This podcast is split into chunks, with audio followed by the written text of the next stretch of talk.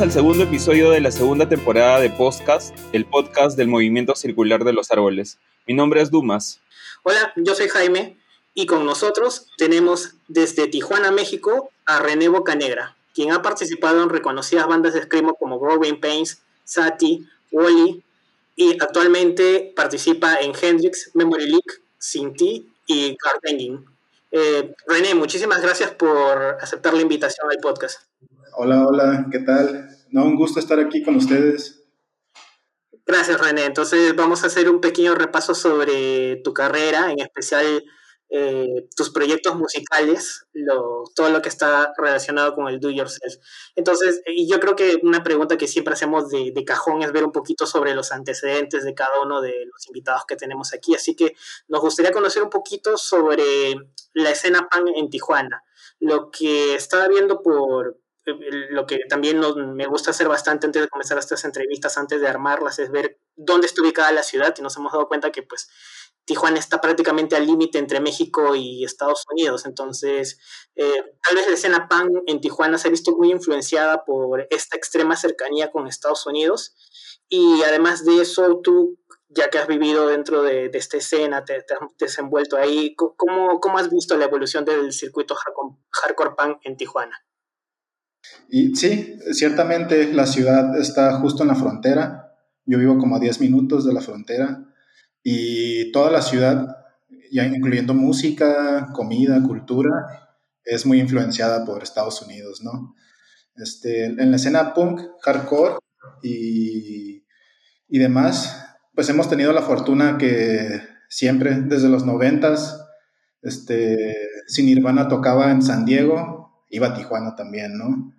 Este, y así muchas, muchas bandas desde, desde ese entonces, así que lo mismo pasó con el, punk y el hardcore, desde siempre hemos tenido, o sea, si, las, si bandas hacen su gira por la costa oeste de Estados Unidos, muchas veces hacen su parada en Tijuana también, ¿no?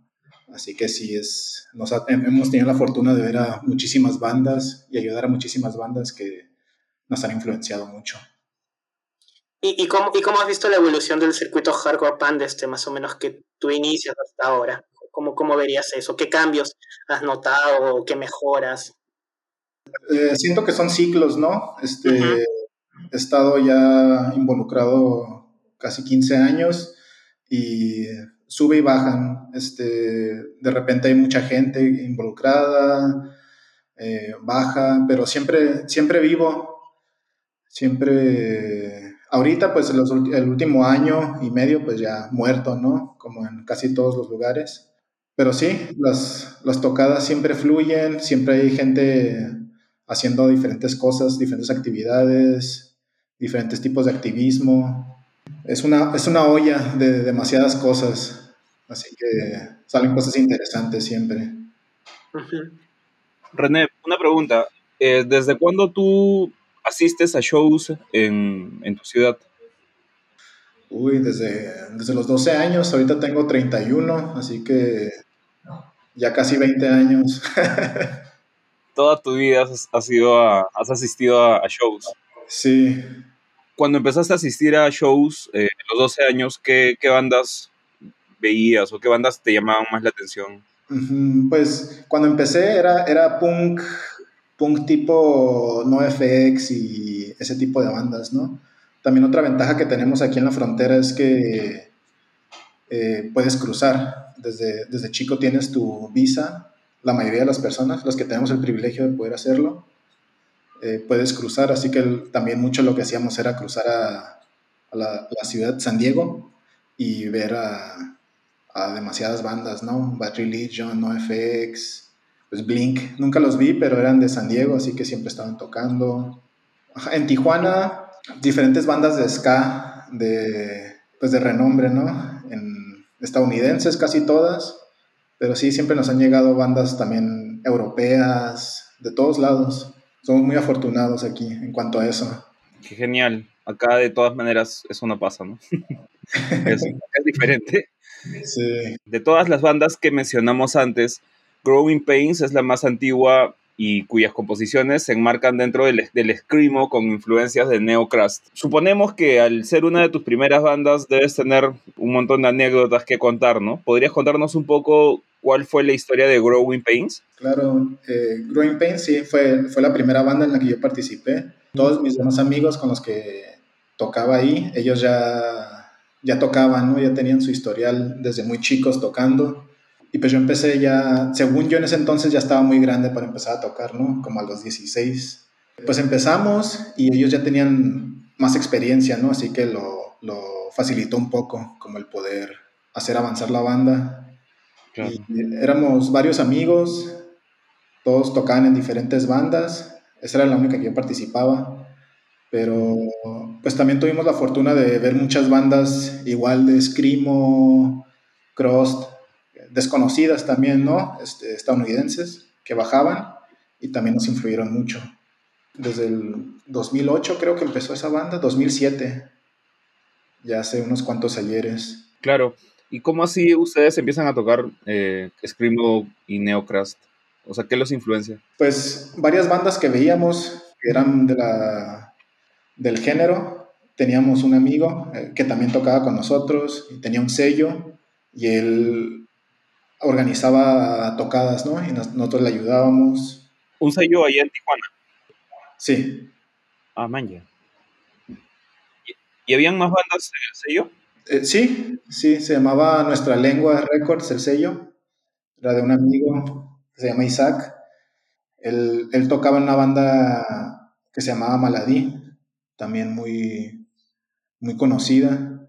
Y él era el que, el que empezó, ¿no? Con trayendo diferentes grupos y pues lo que íbamos viendo nos influenciaba. Ese, ese, ese, sello, ¿sabes qué? Me, me, has hecho acordar, ese sello fue el que sacó la revisión del segundo eh, trabajo de, de, Tristán Sara en, en, vinilo así chiquito, en color rojito, en splatter, bien bonito. Eh.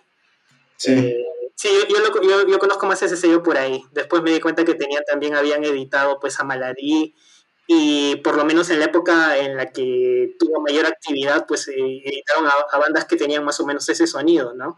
No, no, tenía idea que era el vocalista de Maladí también. Sí, también de Growing Pains. Ah, también era el vocalista de Growing Pains en ese entonces. Ajá, sí. Ah, bacán. En una época ustedes recibieron la invitación de participar en un split con la banda norteamericana Adobe Homes. Eh, ¿A qué se debió que ese split no se haya concretado? Pues sí se concretó, nomás que se concretó ah. ya después de que habíamos terminado la banda de Green Pains, así que casi nadie supo, ¿no? Pero sí salieron unos cuantos cassettes por ahí ya perdidos en el éter del universo. Yo no, yo no tengo ninguno, pero sí se dio. Aunque como dos personas. Porque cuando nosotros eh, leemos por lo menos de, de, este, cuando se busca información de Growing Pains, pues sale ahí que no se concretó el split y si uno busca en internet para ver si hay rastros de ese split, es como si no existiera, ¿no? Como si hubo ideas y al final no se llegó a hacer nada. Entonces, muy, muy curioso que, que digas que sí, sí hubo. Sí, e, y era música que ya teníamos también grabada, que salió en, en otro de nuestros demos. Sí, sí existe, pero no con el nombre, bajo el nombre de, Split, ¿no? Con ah. Pero las canciones están colgadas en el Bandcamp o están en algún lado disponibles. No que yo sepa, la verdad hasta estuve buscando Sati en internet y ni, ni siquiera eso pude encontrar. ¿Y por qué, por qué esta tendencia de, de, de, tanto misterio? Ah, pues más bien éramos malísimos, malísimos este, propagando nuestra música. sí, suele pasar, suele sí. pasar. ¿Cuántas canciones se compusieron para este split? Solo una. En la arena se llamaba. Ah, eh, pero esa también no, no, es la que abre el demo, o, o, lo que se encuentra en internet como demo. Sí, sí, la, la, regrabamos, una versión con un poco más de calidad, según nosotros, Ajá. y esa fue la que, la que salió en el split. Ah, vale, vale, vale. No, es, es muy curioso que no hayan podido este, difundir bien sus canciones, porque bueno, en esa época también era la explosión de, del internet, no era un poquito más eh, sencillo hacer eso. Incluso cuando tuvimos aquí a, al vocalista de Carlton Bands, también nos estaba comentando que Internet pues, les ayudó bastante a hacer la difusión. Ya vamos a hablar un poquito más sobre esa influencia también de, de Internet en cuanto a difusión. Este, pero ahora lo que quería ver es que, bueno, si, si bien Growing Pains pues, fue, fue una de tus primeras bandas, por, por lo que sabemos fue, fue de, una existencia efímera, ¿no? No duró mucho tiempo. Entonces, después de eso, pues eh, se armó otra banda llamada Sati. No, eh, a propósito, ¿cómo se pronuncia? ¿Sati o Sati? Nosotros siempre le hemos dicho Sati. Ah, Sati, así con, con tilde en la I. Ah, vale, vale. Ya, ya, sabemos eso también. Entonces, eh, tras la disolución de Gómez, pues aparece Sati, una banda en la que también había miembros de Maladín, me imagino que, que también es este, el vocalista en Growing Points. Pero algo que siempre me llamó mucho la atención es que inicialmente parece que el nombre es una referencia a Sesha, pero indagando un poquito más, pues descubrimos que es el apellido de un compositor y pianista francés. Eh, lo que quería saber es si de alguna manera eh, este artista ha influenciado en el sonido de Satie, o influenció obviamente en el sonido de Satie. Sí, así es, fue, fue de ahí lo sacamos del apellido. Yo en ese entonces estudiaba y estudié música clásica, así que de ahí sacaba, no sé, algún tipo de influencia. No creo que musicalmente eh, tenga mucho que ver, pero sí recuerdo que hasta queríamos usar algún sampler de algún sample de una de sus canciones, pero no pudimos, ¿no? Por derechos de autor y así. Pero sí, sí, sí influyó. Sí, y, y, con respecto a Sati, pues eh, tengo entendido que sacaron dos EPs el primero que es Envenenémonos con palabras violentas y poco trascendentes que Internet pues también pulela como si fuese el demo, pero no estoy seguro bien eso. Y hay un EP homónimo del 2010, incluso creo que salió una edición en, en vinilo, ¿no? De, de, esa, de ese último EP. Y creo que también por el sello que mencionabas. Así es, por nuestra lengua. Ajá, y, lo, curioso es que a pesar de que está en formato físico, pues no, no lo han digitalizado, porque eh, buscando ahí por internet, pues estábamos viendo que había gente que estaba desesperadamente buscando ese P, a pesar de que está en, eh, en formato físico. Deben haber algunas copias por ahí pululando. Sí, yo, yo tengo copias. Ah, sí tienes copias. Tengo copias, pero sin, no tengo dónde reproducirlas. pero sí, hay, hay que Vale, vale, entonces si necesitamos una copia, te escribimos ahí. Al final vamos a dejar los contactos por si alguien quiere hacerse de una copia del, del EP de, de Sati. Eh, con, respecto a, y por lo que estábamos viendo, pues, y por lo que estábamos viendo al hacer la, la investigación, porque aquí en el movimiento siempre hacemos una investigación previa, las canciones pues no tienen un título, incluso las del EP, eh, la del primer EP como la del segundo EP, y bueno, tal vez por la música también sea un poquito discernir de, cuál era el contenido lírico. No sé si nos podrías comentar un poquito sobre eh, qué temas trataba este Sati en sus canciones. Pues lo parecido un poco a Growing Pains eran entre políticas, introspectivas, eh, mucha desilusión, mucho enojo y pues mucha juventud, ¿no? La verdad, pues a esa edad, este, o estás muy enojado con el mundo, tal vez se te quita a veces, otras veces se empeora, ¿no? Pero sí era, era punk, en contra del sistema. Ajá, eh, las, clásicas, eh, los clásicos temas que se abordan dentro de, del crash de esa época, ¿no? Ajá, porque en esa época como que hubo una explosión también, una respuesta, digamos, mexicana con respecto al crash que se estaba haciendo en España o en Estados Unidos, con ese sonido un poquito más melódico, de alguna manera, por decirlo. Era muy grande la escena en ese entonces. y, y, en ese entonces, este, ¿con qué bandas ustedes solían tocar cuando, cuando estaban en, con Sati? ¿O a dónde iban? Este, con Sati fue una banda que duró también bastante, bastante poco, creo que como un año o dos, pero tuvimos la fortuna de sí poder viajar mucho, ¿no? Tuvimos una gira en México, por la mayoría de México, la cual fue en el 2009 y en ese año era México estaba en, estaba muy feo. Sigue estando horrible en cuanto a violencia y y todos esos temas, pero especialmente en el 2009 tuvimos, creo que teníamos como 25 fechas y 10 se cancelaron en diferentes ciudades por, por temas de violencia, ¿no? Ya que no, no, podías entrar a la ciudad. Este, nosotros teníamos como 18, 19 años en ese entonces, así que no, pues no sé, estábamos muy, muy ingenuos, ¿no? A todo lo que estaba pasando, pero sí fue una, una travesía peligrosa cruzar todo el país en ese entonces. Y, pero gracias a esa, a esa gira conocimos a muchas, muchas bandas y muchos amigos que aún hasta, hasta el día de hoy tenemos. También pudimos hacer gira por Estados Unidos, por la costa oeste, hasta, hasta Washington. Wow, fue bastante. Sí, esas fueron las dos giras que hicimos y después se deshizo la banda. Ah, porque hace poco, hace cuestión de unos días, pues, este, bueno, contando a partir de la fecha que estamos grabando, hace unos días, pues, este, haciendo el, proceso de investigación, encontramos un video de Sati tocando en Oakland. Eh, me imagino que debe ser desde la época cuando estaba de la, de la en Estados Unidos. Sí, sí exacto. Y con, respecto al tour que también hicieron por México, o sea, mm, yo, como, como estábamos comentando, ¿no? Tijuana está prácticamente al límite con Estados Unidos, pero eh, el tour mexicano llegó también, digamos, a el centro de México, quizás un poco más al sur, o se, se limitó solo a la parte norte de México? Fue, llegamos hasta el centro.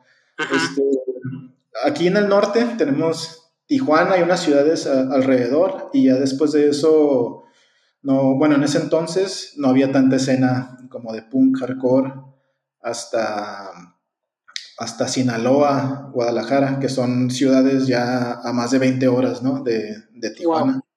Sí estamos muy separados. Así que sí fue viajar mucho más al centro y ahí en el centro sí se, hay muchas ciudades donde puedes, donde está más grande la, la escena. Ah, más al sur ya no, ya no viajamos, ¿no? Pero pues es, bastante grande México.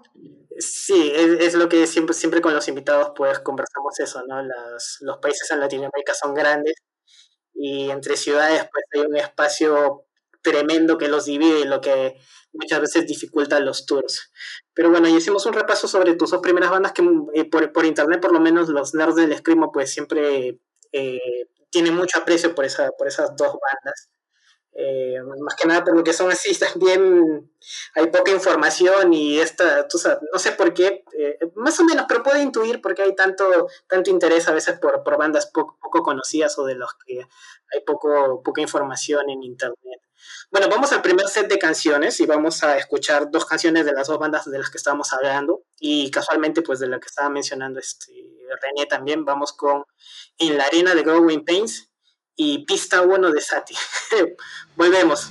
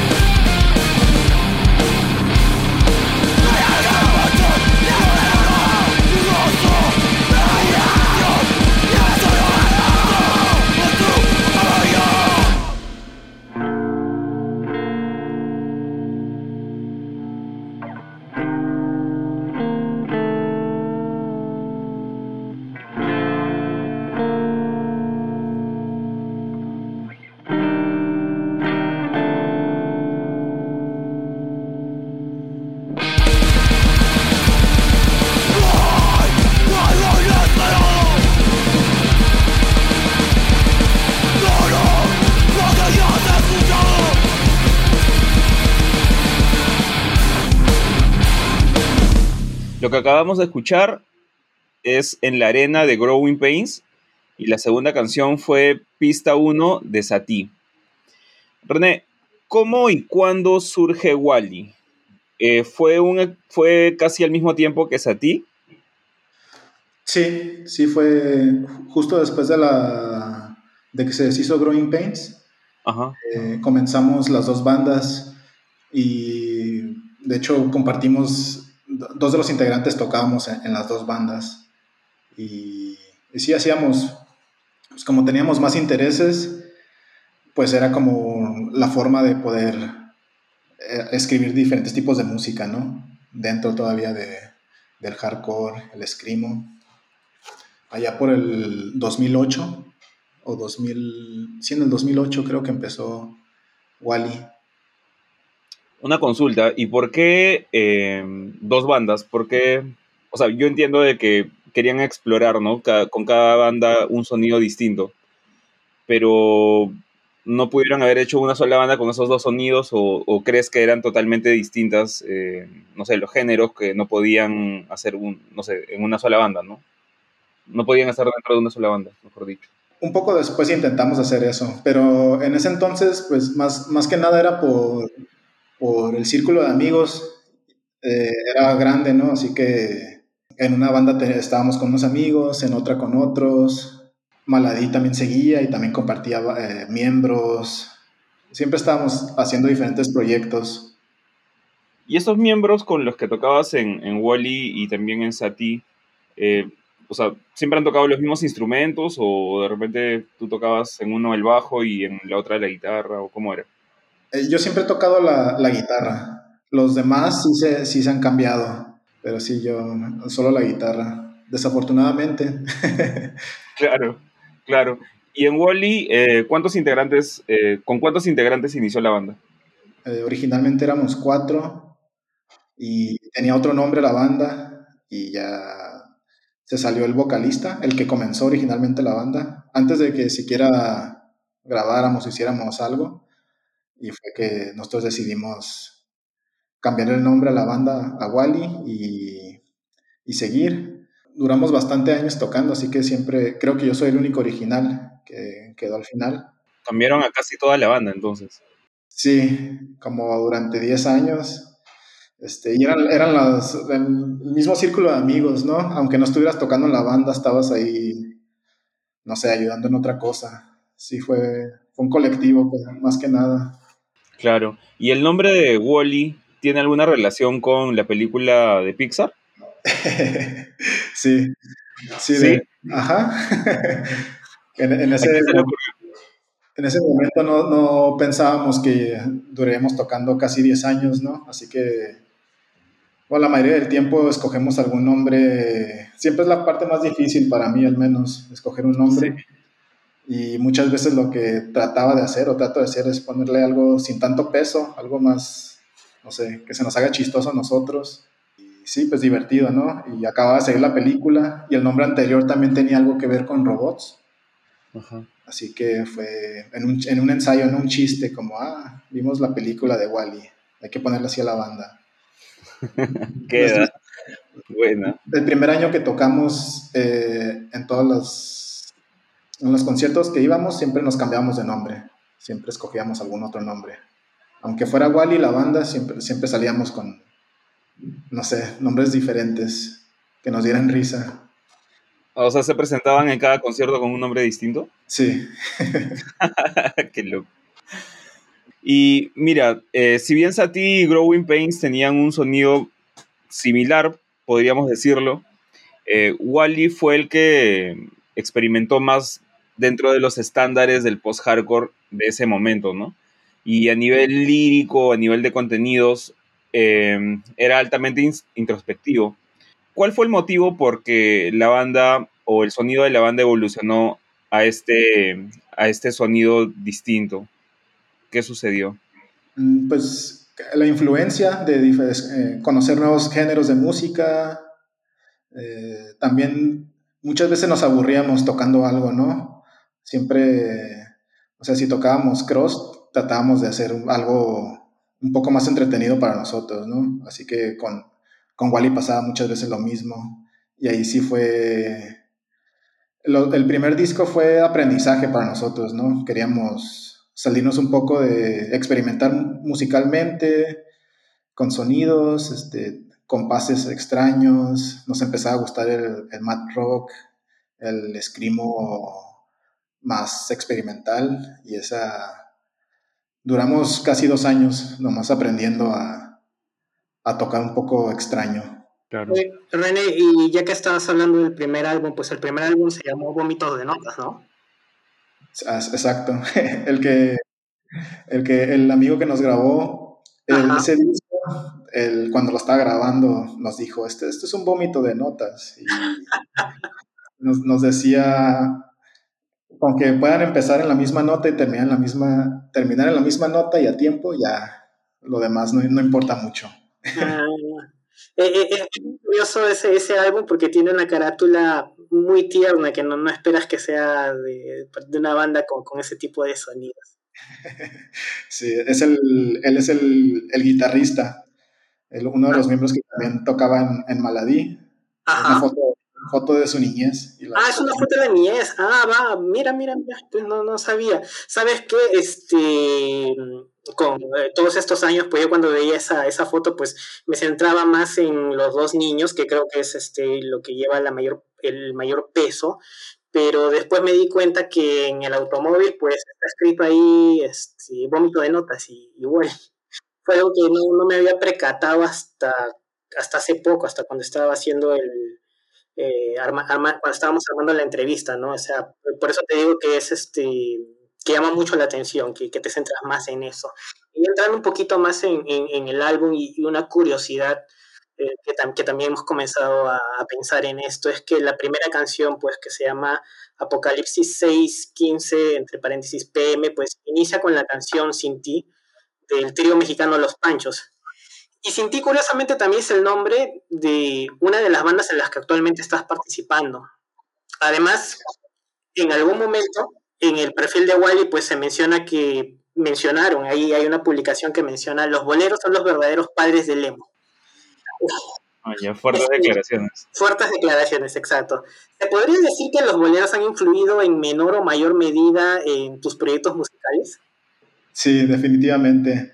Esa es música que también he escuchado toda la vida y, y sí, los escuchas, ¿no? Y es puro, puro corazón roto y como letras de adolescentes, pero cantadas por adultos ya cuarentones. Por, señores muy, muy viejos, por OK Boomers. El, emo de los boomers. Ajá, el emo de los boomers. Ah, exacto. Pero me, imagino que, que, esa influencia también es este. No es que uno busque escuchar ese tipo de música, sino que, o sea, al margen de que te guste inicialmente, eh, sino que es la influencia cultural, ¿no? Los papás que escuchan eso, que tal vez en, en las radios, en la televisión, eh, en las calles se escucha eso bastante y uno termina también agarrándole el gusto sin, digamos, sin querer, ¿no? Sí, claro, es lo que, lo que escucha siempre. A la hora del almuerzo se va a escuchar bastante también. Es que acá en Perú, por lo menos, a la hora del almuerzo, este, la música, este, la música criolla, que es muy típica de, del país, se escucha siempre, siempre clavadito a la hora del almuerzo, es lo que acompaña el, el almuerzo. ¿Y los boleros allá en qué momentos se escuchan o en qué festividades?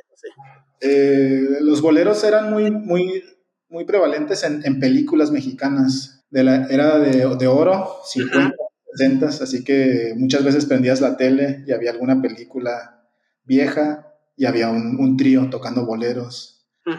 En realidad, mmm, creciendo, sí se escuchaban los boleros, se escuchan eh, otro tipo de música más por acá, como la cumbia, el, el el norteño, la banda, los corridos. Los, ah, sí, son un poco todavía más, más, más, para señores, para viejitos. Muchos recuerdan, su, su juventud con ese tipo de música. Ajá. Pero los boleros sí serían los padres indiscutibles del emo, entonces, por lo menos en México. por lo menos en México. Por lo menos en México, sí. Acá sí escucho boleros, automáticamente pienso en un bar o en una cantina. Sí, también. Es, la música que te ponen siempre cuando, no sé, ponen una escena de una cantina, ponen un bolero de fondo. Sí, sí. Y todavía acá, hace unos años, eh, ibas a un bar y en algunos bares, ¿no? Entraban los, los tríos o también en, lugares para comer, entraban y, se ponían a, tocar. Les pedías canciones. Ah, mira, bacán, no sabía, parte de la cultura mexicana también. Eh, bueno, y después de este, de este primer álbum, pues que es Vómitos de Notas, este, que data más o menos del 2009, el siguiente trabajo que ustedes tienen, o que bueno, Wally tiene, es un split con, con Nazareno el Violento una banda conocida por formar parte del colectivo Los Grises. Eh, lo que quería saber es más o menos cómo surgió esta oportunidad de, trabajar en un split y cuál ha sido el papel del colectivo Los Grises en la escena Do It Yourself mexicana. Eh, a ellos, a Nazareno el Violento los conocimos cuando fuimos a, tocar con Sati a México. Eh, fue en esa gira hicimos un circuito ¿no? de diferentes ciudades y conocimos a ellos en, una ciudad que se llama Guadalajara, cerca del centro, y estuvimos varios días con ellos y, pues se formó la amistad.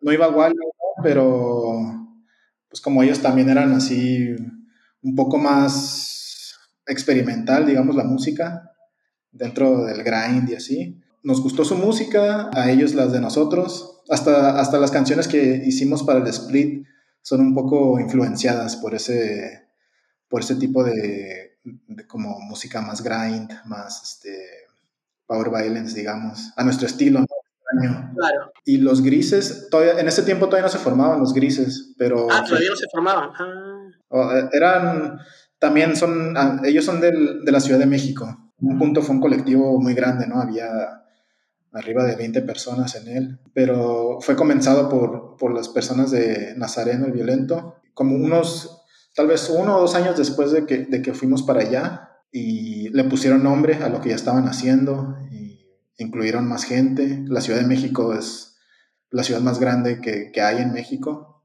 Hay más de, hay como 20 millones de personas, así que hay mucha, demasiadas personas haciendo cosas, ¿no? Igual la escena de allá es mucho más grande. Y sí, pues con los años ha, ha influido mucho en, en toda la escena mexicana han hecho varios festivales. Ahorita, ahorita ya no, ya se disolvió el colectivo. Durante su apogeo sí, los festivales, pues a veces, creo que uno fueron más de mil personas. Wow. Para ese tipo de música, pues bastante, ¿no? Para, para un colectivo que, que, que promueve pues este, la música con, con la dentro de lo que es el hardcore punk y con el espíritu, este, hazlo tú mismo, pues esa cantidad es, es impresionante, ¿no? Entonces me imagino que también de los festivales que, que hacían, pues los invitaban ustedes. Me imagino que a través de ellos también fueron otras ciudades más allá de, del circuito de, de, la parte norte de México. Eh, sí, sí. Cuando esa gira que fue de Maladí, a ti en el 2009, conocimos a, a, la mayoría de las personas con las que seguimos interactuando durante 10 años. Wow, entonces fue muy, muy productiva esa gira. Sí, aunque se canceló la mitad, fue muy productiva para conocer amigos y sí, conocer cómo estaba toda la movida musical en México. En julio del 2014, eh, Wally participó en un tour latinoamericano pasando por México, Perú, Chile, Argentina y Uruguay. René, cuéntanos un poco cómo surgió la oportunidad de hacer una gira que además de México también incluyó algunos países de Sudamérica. Surgió porque uno de nuestros amigos que también tocaba con nosotros, él estuvo viviendo en, Colombia, así que conoció un país al que, cual ni fuimos, pero conoció a, a más gente, ¿no? Del, de escena más de Latinoamérica, más de Sudamérica, de Argentina y de Chile. Y quería, ya teníamos como todas las bandas, ¿no? El sueño de poder hacer una gira grande, ya sea en, no sé, en Europa, en, donde sea, ¿no? Y pues nos decidimos por Latinoamérica porque pues, nos llamaba más como ninguno de nosotros había, de los demás miembros había ido para allá y pues queríamos conocer. Así que durante medio año estuvimos organizándola. Yo, yo hice la mayoría de, de la organización. Al final estaba en mi último semestre de la universidad, el cual reprobé por estar más, este, más metido en, esta gira que estábamos tratando de hacer. Claro. Y valió la pena, la verdad es, fue, pues no, va a ser algo que nunca olvidaremos, ¿no? Y de toda la gira, ¿cuál fue el show que más recuerdas con cariño? pues no, no, creo que pudiera escoger solo uno. En Perú tuvimos un, un show increíble en, en, Lima. En Santiago tuvimos un par de shows también buenísimos. En Perú llegaron a tocar, me parece, dos fechas en Lima, o tres fechas en Lima y una en Arequipa, ¿verdad? Sí, así es. Interesante. ¿Y en, y en Chile cuántas fechas tocaron? En Chile tocamos en, en Santiago dos veces y en Valparaíso. ¿Y qué, qué, bandas de Chile con las que tocaron te pareció, eh, te pareció más interesante o de repente de toda la gira, ¿no? ¿Cuál, ¿Cuál banda te llamó más la atención? Recuerdo que tocamos con Roboteam. Creo que ellos no tocaban mucho y se reunieron. No sé, no sé si se reunieron o volvieron a tocar para esa fecha. ¿En Perú con qué bandas tocaron? ¿O con las que te acuerdes? En Perú tocamos con. También con bastantes, con Procrastinación 1, Yo Cero, hasta, ese, hasta esa fecha, hasta la fecha cuando, eh, en la que ustedes vinieron a tocar, ¿no? Hicieron el tour sudamericano, ya tenían cuatro lanzamientos, ¿no? El, el vómito de notas, tenían el split con Nazareno el Violento, tenían este, eh, no sé si SP, el de Wally, Wally, Wally, Wall, de cuatro canciones. Sí.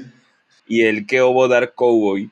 Eh, ¿Trajeron material acá a, a Sudamérica para, para vender en esa época? Sí, el, el, último material que teníamos, el, el Kyobo Dark Cowboy, sacamos, lo sacamos en vinil. Con, nos ayudaron varios amigos de Estados Unidos y de México, de Francia para poder sacarlo. E hicimos una, una versión latinoamericana con el continente en el, en el vinil. Y sí, sí, quedaron varios viniles por allá.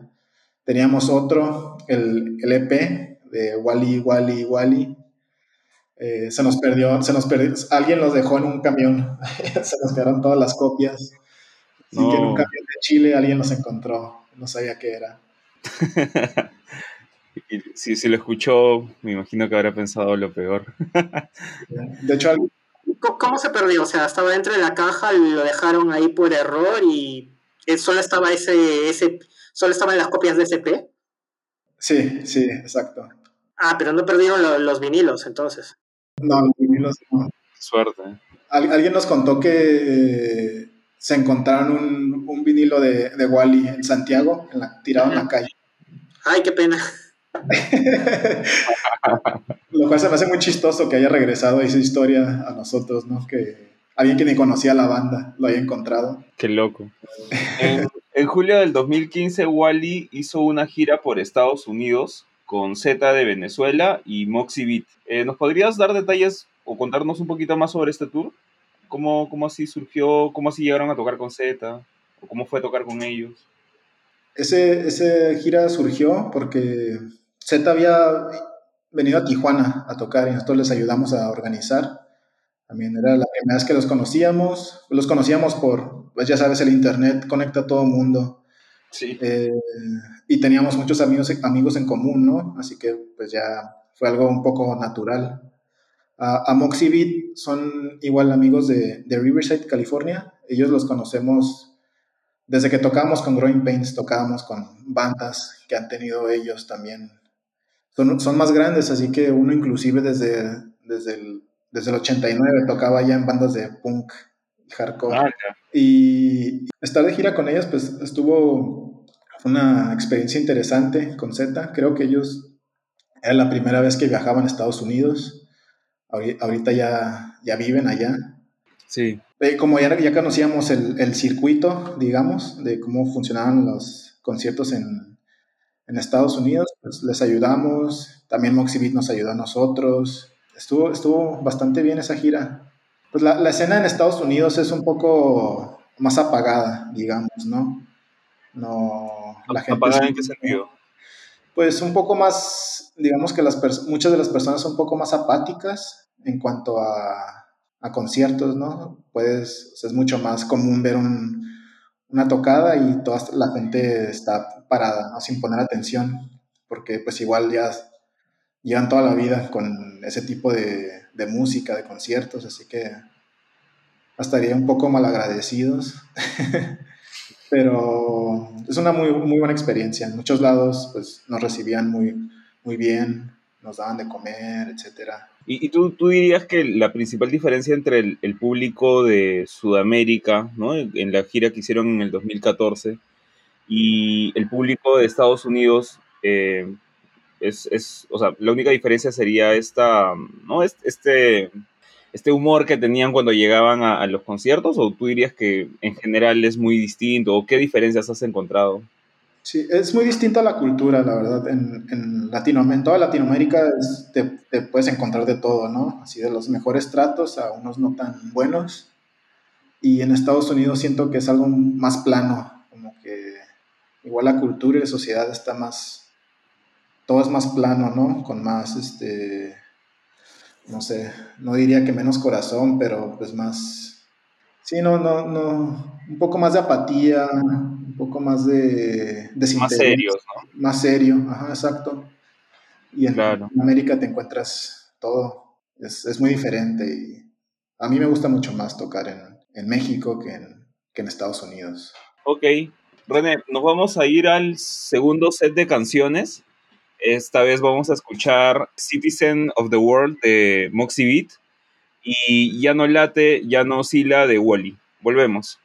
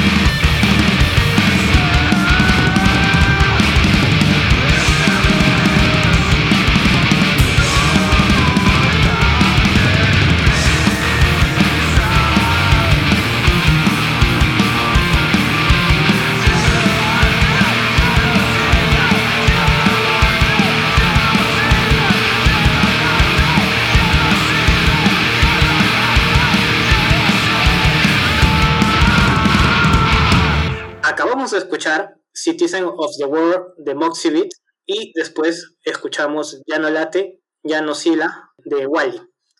Eh, por lo que pudimos averiguar, también eh, fuiste parte de la organización del festival Polis y Ratas, donde tocaron bandas como Human Plague, Anapura, Jacques Cousteau, Satie, Wally, Z, Nazareno el Violento, Maladí, Dogs of Fire, eh, Apocalipsis, entre muchas bandas que compartían un sonido eh, similar, aunque dentro del espectro del hardcore punk.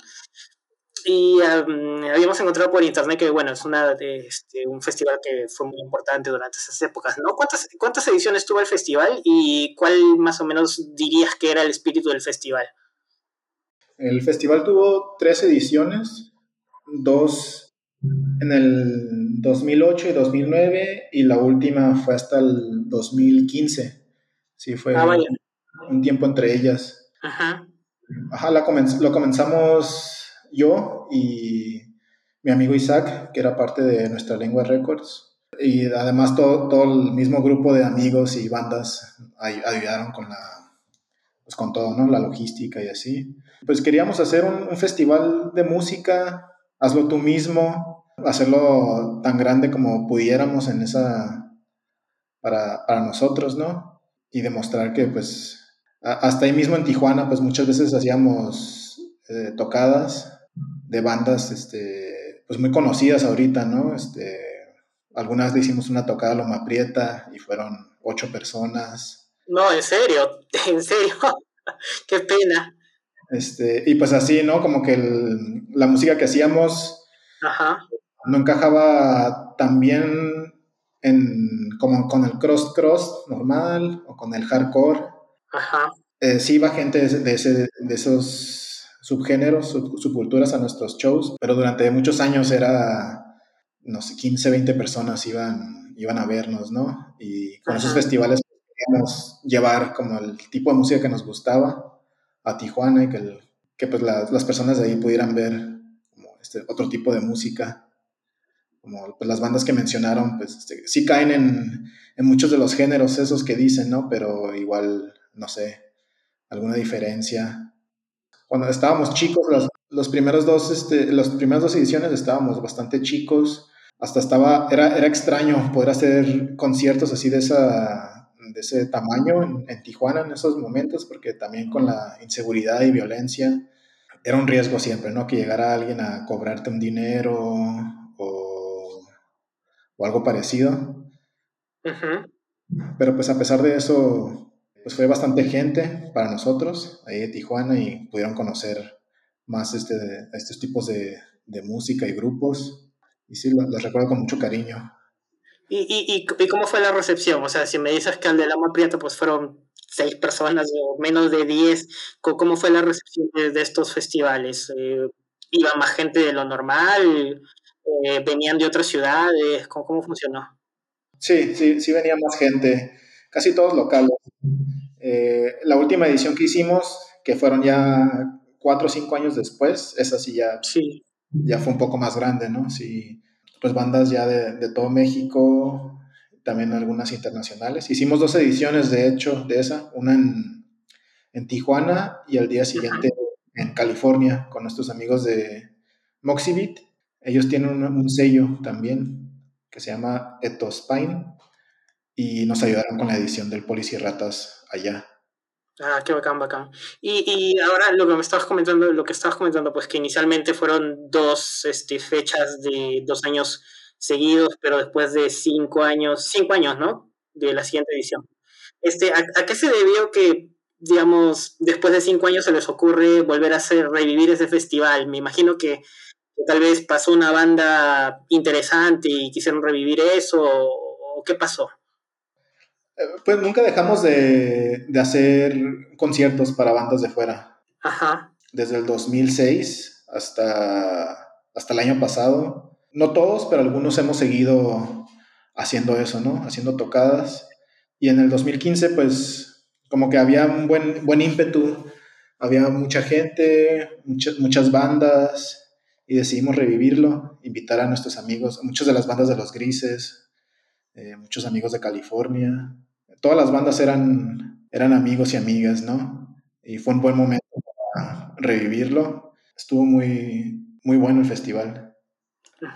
Y ya yendo un poquito a la discografía también de Wally, pues este, el último trabajo que ustedes, o el único, no, no sé si se considera oficial, pero me parece que sí, es una sesión en vivo en DF por Marginal.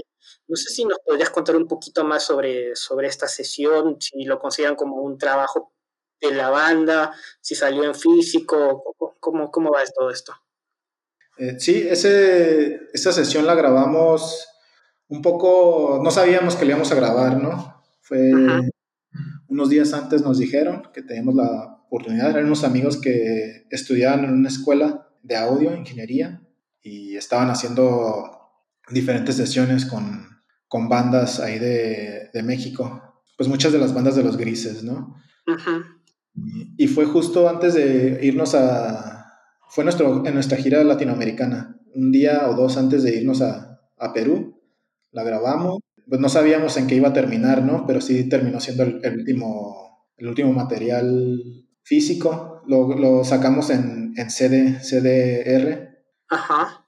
Pero sí existe por ahí. Ah, sí existen copias por ahí, entonces sí, oficialmente pues sería un trabajo. Ahora, de estas canciones pues vemos que hay algunas que ya estaban presentes en, en otros en otros trabajos, como por ejemplo Ya no late, ya no sila, o Julio fui tan abajo, pero no hay fondo, que también habían salido un EP antes. Este, pero me parece que esta canción, La mamá y la miseria, pues esa no está presente antes, ¿no? ¿Era una canción que ustedes estaban componiendo en ese entonces o era una canción antigua que nunca se grabó? Eh, sí, fue una, fue una canción que surgió originalmente cuando empezábamos a tocar y nunca se concretó en nada. Y sí, era, era nuestro himno. nunca la grabamos oficialmente y terminó siendo la más popular entre las personas. Eh, eh, es, que yo también eh, recuerdo que, o sea, no estaba escuchando a Wally hasta hace mucho tiempo. Este, he vuelto a escuchar, pues, para prepararnos para la entrevista, pero me acuerdo bastante de esta canción porque, a ver, la letra corta, pero creo que muchas personas se pueden sentir identificadas, ¿no? Porque dice, como una obra de mierda que yo mismo cagué, y la parte más interesante es valiendo pa' pura verga, ¿no? es hasta por momentos cómico y trágico, ¿no? Entonces, esta, esta era una canción entonces que tenían desde las primeras sesiones, pero nunca se atrevieron a grabarla. Sí, sí, y, es exactamente eso, la, creo que como que ese era nuestro, nuestro propósito, ¿no? La comedia y la tragedia ahí dentro de y, y sí, la, la letra salió porque a, alguien le había sucedido algo, ¿no? Algo trágico, como siempre, un desamor, algo. Y, pues como es un poco pegajosa la, la, melodía, sí. empezó a cantarlo así, ¿no? Ya fuera del ensayo. Y se quedó, se quedó y al, todos la empezamos a cantar así, fuera de, de tocarla. Ajá. Y esa fue la única vez que la grabamos, creo, en, en esa ah, Pero, pero las personas que seguían a Wally, me imagino desde, los, desde el comienzo, pues la conocían también. Sí, sí, pues con escucharla una o dos veces ya se te queda pegada. Es curioso que una de las canciones más populares que hayan tenido no haya sido grabada hasta esta última oportunidad y probablemente de no haber tenido esa oportunidad de, de grabarlo en vivo nunca hubiese quedado registrado, ¿no? Sí, pues eh, como yo creo que no sé, sí hicimos, tenemos otro disco por ahí que nunca grabamos y ahí, ahí venía ah, originalmente. Ah, mira. Sí, hacíamos mucha música, mucha, mucha de la cual nunca grabamos, pero... Nunca grabaron, vale, vale, vale. Eh, René, entrando ya un poco ya a la última etapa de, de Wally, pues este, la publicación en la que se anunciaba la, la disolución de Wally, cogemos algunos extractos de eso y mencionaba lo siguiente, ¿no? Abro comillas, al igual que la banda, nosotros también hemos cambiado y decidimos que es hora de terminar esta etapa que conocemos como Wally. Empezaremos a grabar el primer disco de esta nueva etapa, seguiremos tocando y creando el arte que queremos bajo otro formato. Eh, unos meses antes, algunos de los miembros de, de Wally, incluyéndote, formaron Hendrix, una banda con un sonido que incorpora elementos, elementos del stoner rock eh, al post-hardcore. Y es muy curioso que poco tiempo antes de que se disuelva Wally, pues surgió esta banda. Entonces, eh, lo que quisiera saber es si sintieron que Wally ya no se adaptaba a las necesidades creativas que, que tenían en ese momento. Pues no, no así, porque Hendrix era, fue una banda que hicimos, eh, la empezamos antes de saber que íbamos a terminar con Wally, ¿no? Mm. Wally más bien fue, pues yo, quise terminarlo por el, por el paso del tiempo, ¿no? El bagaje de tantos años y tanta música. Todos lo terminamos y los mismos seguimos tocando bajo otro nombre, pero pues sí quería, quería un comienzo nuevo. Dije, pues yo pensé, ¿no? Y ya también los demás pensamos que era buen momento, ya después de ocho años, terminar, que siempre es bueno terminar algo y empezar algo nuevo, ¿no? Aunque, aunque tenía pues tenía ímpetu la banda, estábamos haciendo muchas cosas, solo decidimos, ni por algo negativo, solo terminar un ciclo y eh, comenzar algo nuevo. Y, y, pues en lo creativo no, porque Wally era como nuestra banda donde podíamos tocar lo que quisiéramos, ¿no? Y Hendrix pues, sí fue una, una, idea un poco más concreta, ¿no? Este, hacer algo, algo más stoner, que también ya varios de nosotros caímos, ¿no? En, en la marihuana con muchas personas. Y, y sí, todavía, todavía, sigue esa banda. Ayer ensayamos, casi nunca ensayamos. En, en, el 2020 ensayamos como una o dos veces. Esa banda y otra banda también aparte, con los mismos integrantes. Ah, pero Hendrix entonces eh, cuando inició tenía los, exactamente los mismos integrantes que Wally. Éramos tres en un comienzo. Era el, el bajista de Wally y otro baterista. Ah, vaya. Pero después ya empezó a tocar el. Incorporaron otras personas, claro. El que tocaba en Wally la batería empezó también a tocar. Bravazo. René, actualmente participas en Memory Leak, una banda de shoegaze que ha recibido críticas bastante favorables. Quisiéramos que nos cuentes un poco sobre la historia de la banda y si están trabajando en algún tipo de material. Eh, Memory Leak fue un proyecto que empecé con unas amigas en el 2017 fue un poco tardado el proceso porque yo me mudé de ciudad, así que cada que venía de regreso a Tijuana, hacíamos un poco de la banda, ¿no? Duramos casi dos años en tener listo nuestro primer EP. Actualmente estamos eh, grabando nuevas canciones, sacando, bueno, estamos intentando sacar todas por separada, singles, que parece ser que es lo que escucha más la gente ahorita, ¿no? Este, cachitos pequeños de, de música. Y con, con, esa banda es la que estaba más activo, ayudando a, hacer tocadas de bandas de shoegaze de Estados Unidos, tocando en Estados Unidos también. Sí, está, es la banda más activa en la que participo. Solo para estar en contexto, ¿a qué ciudad te mudaste? ¿En qué ciudad está Memory Leak? Memory Leak es de Tijuana también. Eh, Yo me mudé bueno, es, de Tijuana a San Diego, que es la ciudad que está cruzando. Una, de nuestras integrantes eh, es de allá. Bueno, vive allá, es de Tijuana originalmente. Yo me mudé a, California a trabajar un, par de años y ya regresando, regresando continuamos con la banda. Ah, dale. ¿Estos singles que están sacando pertenecen a alguna, algún lanzamiento próximo o solamente son singles este, no sé, ¿por qué, se les ocurrió sacarlos y grabarlos? Sí, queremos compilarlos todos al final en un EP. Eh, somos un poco lentos al, momento de hacer música, así que mejor se, lo sacamos por separado todo para pues, seguir produciendo música, ¿no? Y no esperarnos un año y sacar algo. Claro. Y con eso de la masificación del Internet, ¿no? Esto nos ha permitido o ha permitido que muchos proyectos musicales con espíritu DIY, como en los que has participado, lleguen a lugares que son totalmente inimaginables, ¿no? ¿Qué opinas sobre el papel que juega el Internet en la difusión cultural y sobre todo en la difusión musical? En, cuanto a difusión, es la herramienta máxima, ¿no? De, en el buen sentido y en el malo. Gracias al Internet, pues conocimos a, a toda la gente con la que podemos colaborar hasta, hasta hoy, hasta el día de hoy, ¿no? Como por ejemplo este podcast. Y es muy bueno para difundir cualquier tipo de idea, sea buena o mala. También, pues tiene sus, sus, sus partes malas, ¿no? Muy malas. No sé, hasta, hasta nosotros a la, a la hora de hacer música, si hacemos una canción de cinco minutos, muchas, muchas personas, incluyéndome, ya no tenemos esa esa, para poder retener esa información, ¿no? Ya queremos todo demasiado rápido, que es otra de las cosas que ha hecho el Internet, como acelerar todo, todo demasiado. Pero, pues mira, aquí estamos platicando.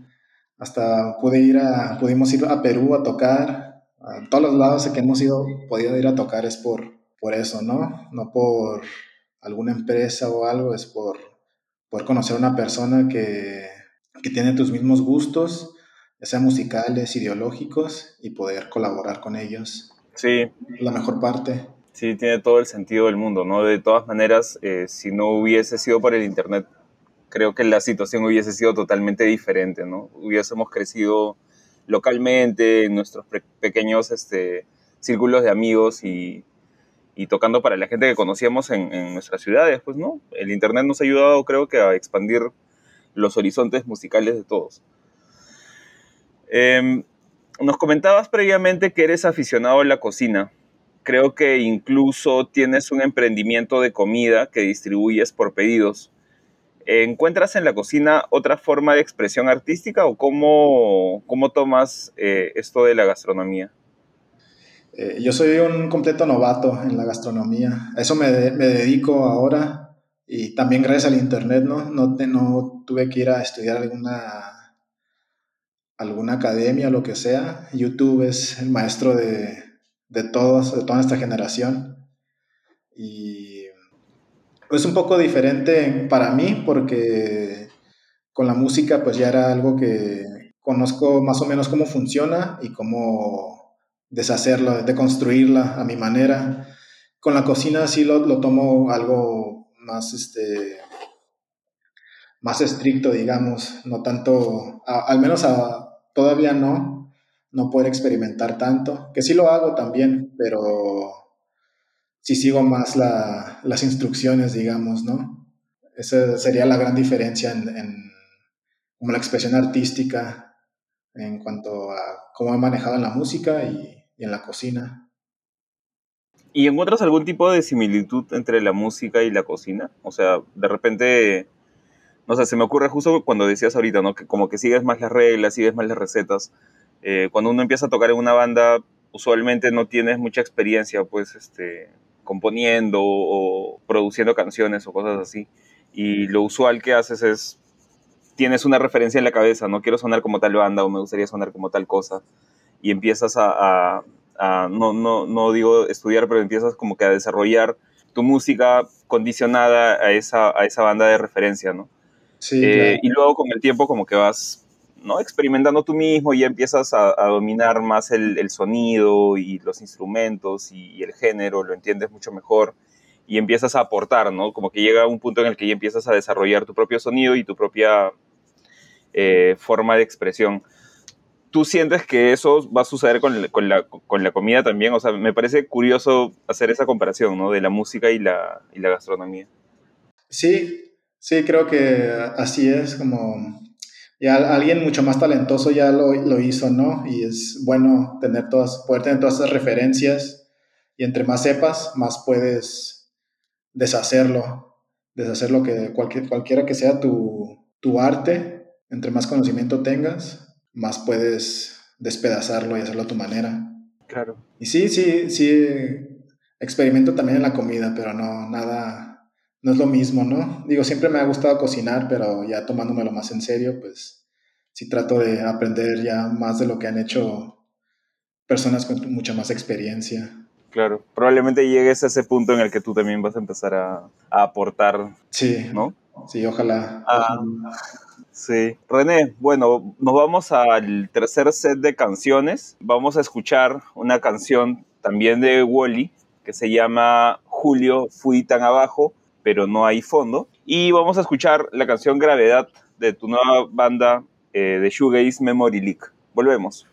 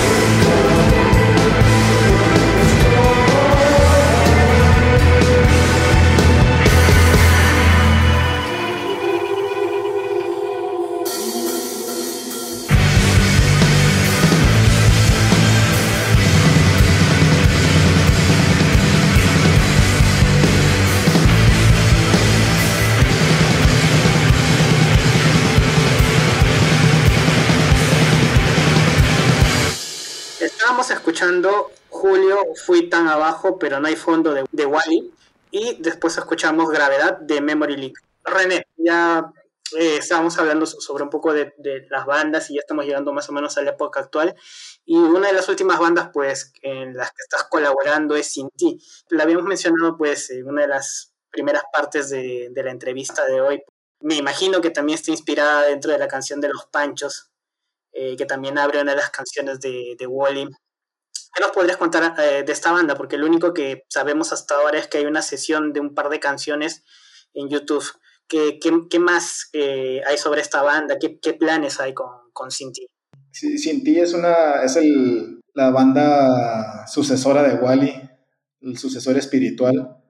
Uh, decidimos ponernos ese nombre por eso mismo, ¿no? Porque el primer disco de Wally empezó con, con esa canción de Los Panchos y también decidimos que ese fuera el, el, el, nuevo comienzo en ese mismo espíritu, ¿no? Como de boleros y esas cosas que siempre nos han interesado. Originalmente el, estamos grabando un disco desde hace cuatro años que por cosas de la vida no hemos podido eh, terminar, pero originalmente ese era un, un disco nuevo de Wally que ha cambiado muchísimo con el tiempo, ¿no? pero decidimos ya hacerlo con otro nombre, eh, hacerlo más, más estilo colectivo y poder invitar a, nuestros amigos y amigas. En él participan una amiga que es chelista, otra que toca corno, otro amigo toca la trompeta. Y, y sí, es, es, algo un poco más abierto para que podamos invitar a, a todas las personas que, que queramos ojalá en el 2021 podamos sacar el, nuestro disco completo ya. Pero están, actualmente están trabajando en nuevas canciones o se han quedado solo con esas tres o están modificando también otras canciones que, te, que habían hecho con, con Wally. ¿Cómo va eso?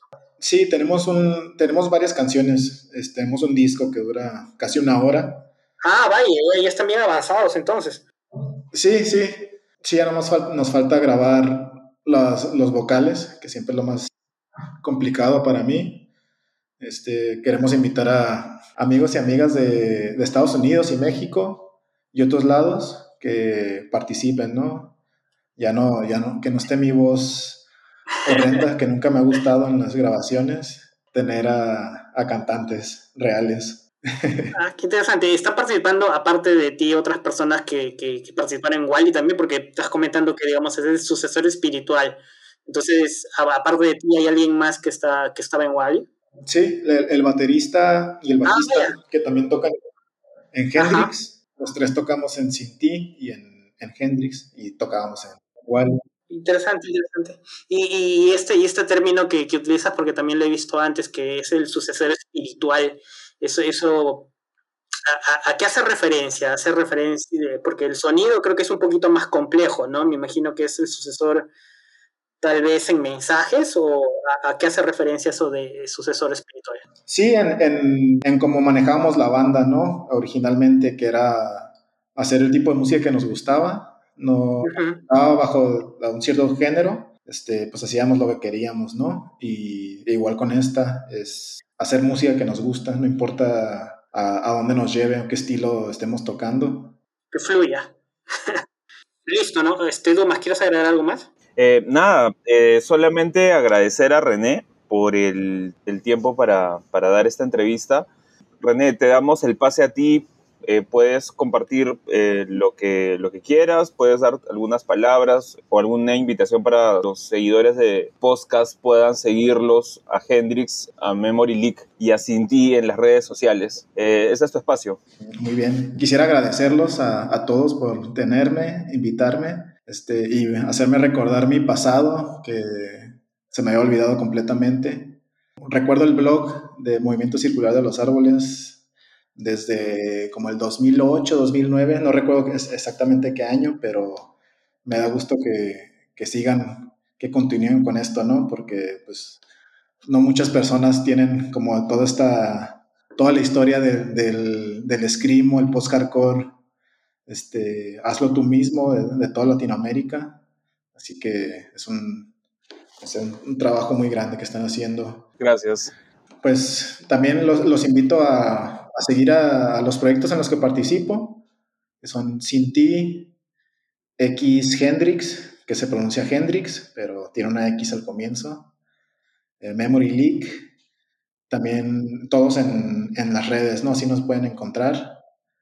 También los, los invito a, a, seguir a mis amigos de Paradox FX, que son una empresa con el mismo espíritu de hazlo tú mismo, pero ya, ya en, forma de empresa, que hacen efectos de, hacen pedales de efectos para todos los instrumentos y también es como, ellos también tocaban en Wally, ¿no? Y también siempre hemos tenido esta, este ímpetu por querer experimentar con sonidos, con todo lo que hacemos.